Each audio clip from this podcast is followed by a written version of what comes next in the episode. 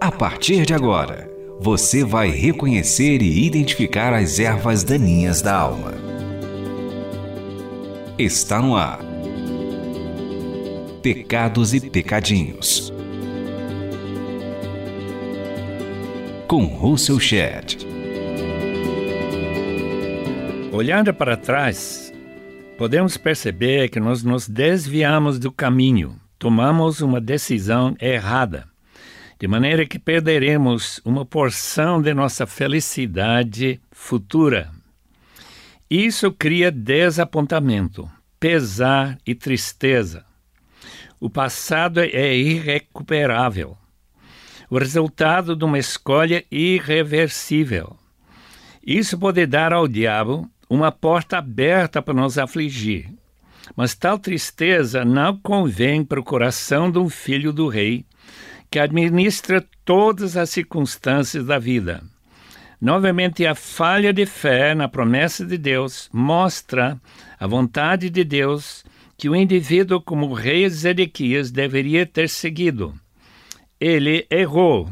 Jeremias lhe advertiu diversas vezes, lhe aconselhando que deveria entregar Jerusalém aos babilônios, para evitar a destruição da cidade em 598 antes de Cristo.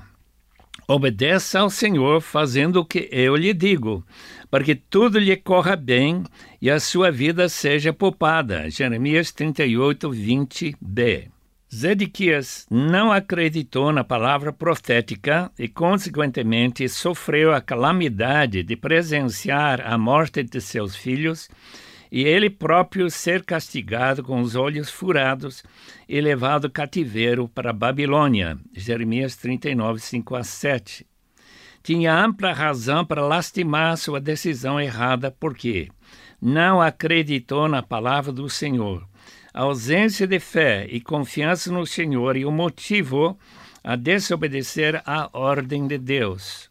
As circunstâncias ruins que nos entristecem tão profundamente podem ser comparadas com a venda de José pelos seus irmãos para escravatura.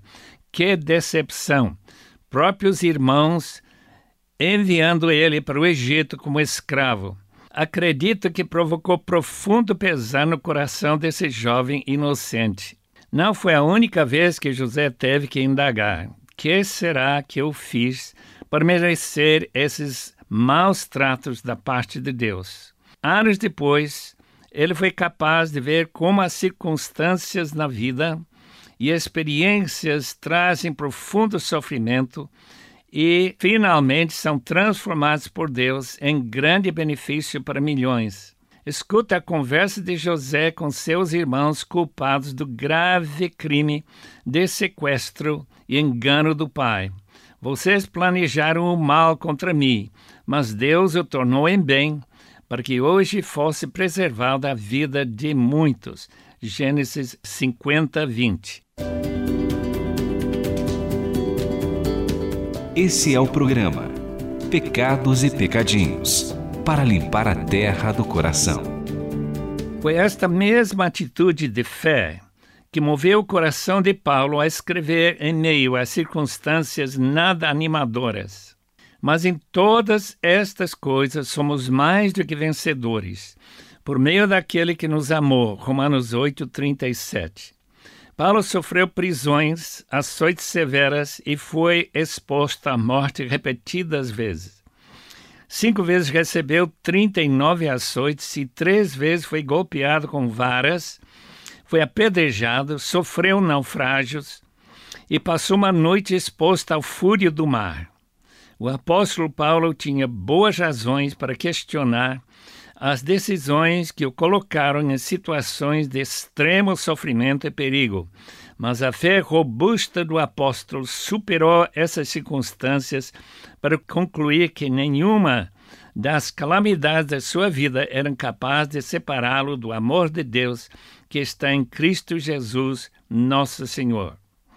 Claramente foi sua fé que manteve o bom ânimo de Paulo, segundo Coríntios 4:1. Portanto, disse esse sofrido missionário, temos sempre confiança, segundo Coríntios 5, 6. Por isso, não desanimamos, embora exteriormente estejamos a desgastar-nos, interiormente estamos sendo renovados dia após dia, pois os nossos sofrimentos leves e momentâneos estão produzindo para nós uma glória eterna que pesa mais do que todos eles. Segundo Coríntios 4, 16 e 17. A tentação de olhar para trás e lamentar decisões em que erramos de longe os alvos esperados cria tristeza e decepção. Mas a fé firme nas promessas antecipa o bom fim. Somente assim poderemos sempre alegrar no Senhor, como ele nos manda em Filipenses 4, 4. Identifique aqui os seus pecados e pecadinhos. Há uma ilustração, decepção, no caso do pai do filho endemoninhado, em Marcos capítulo 9. Eu quero ler um pequeno trecho desse capítulo para mostrar a atitude desse pai. Um homem no meio da multidão respondeu: Mestre, eu te trouxe o meu filho, que está com um espírito que o impede de falar. Onde quer que o apanhe, jogue no chão, ele espuma pela boca, range os dentes e fica rígido. Pedi aos teus discípulos que expulsassem o espírito, mas eles não conseguiram. Respondeu Jesus, ó oh, geração incrédula, até quando estarei com vocês? Até quando terei que suportá-los? Tragam-me o menino. Então eles o trouxeram. Quando o espírito viu Jesus, imediatamente causou uma convulsão no menino. Este caiu no chão e começou a rolar, espumando pela boca. Jesus perguntou ao pai do menino: Há quanto tempo ele está assim? Desde a infância, respondeu ele. Muitas vezes esse espírito o tem lançado no fogo e na água para matá-lo, mas se podes fazer alguma coisa, tem compaixão de nós e ajuda-nos. Se podes, disse Jesus, tudo é possível àquele que crê. Imediatamente o pai do menino exclamou: Creio, ajuda-me a vencer a minha incredulidade. A decepção daquele pai ao ter levado o seu filho aos nove discípulos que ficaram ao pé do Monte da Transfiguração foi pura decepção porque os discípulos, tentando expulsar o demônio, não conseguiram. Mas Jesus, falando para esse homem que, se ele cresce, ele teria a resposta a seu grande anseio. Creio, disse ele, ajude-me a vencer a minha incredulidade. Com essa vitória, esse pai recebeu seu filho curado, são e salvo e sua decepção foi embora. Você está ouvindo Russell Shedd falando sobre os pecados e pecadinhos.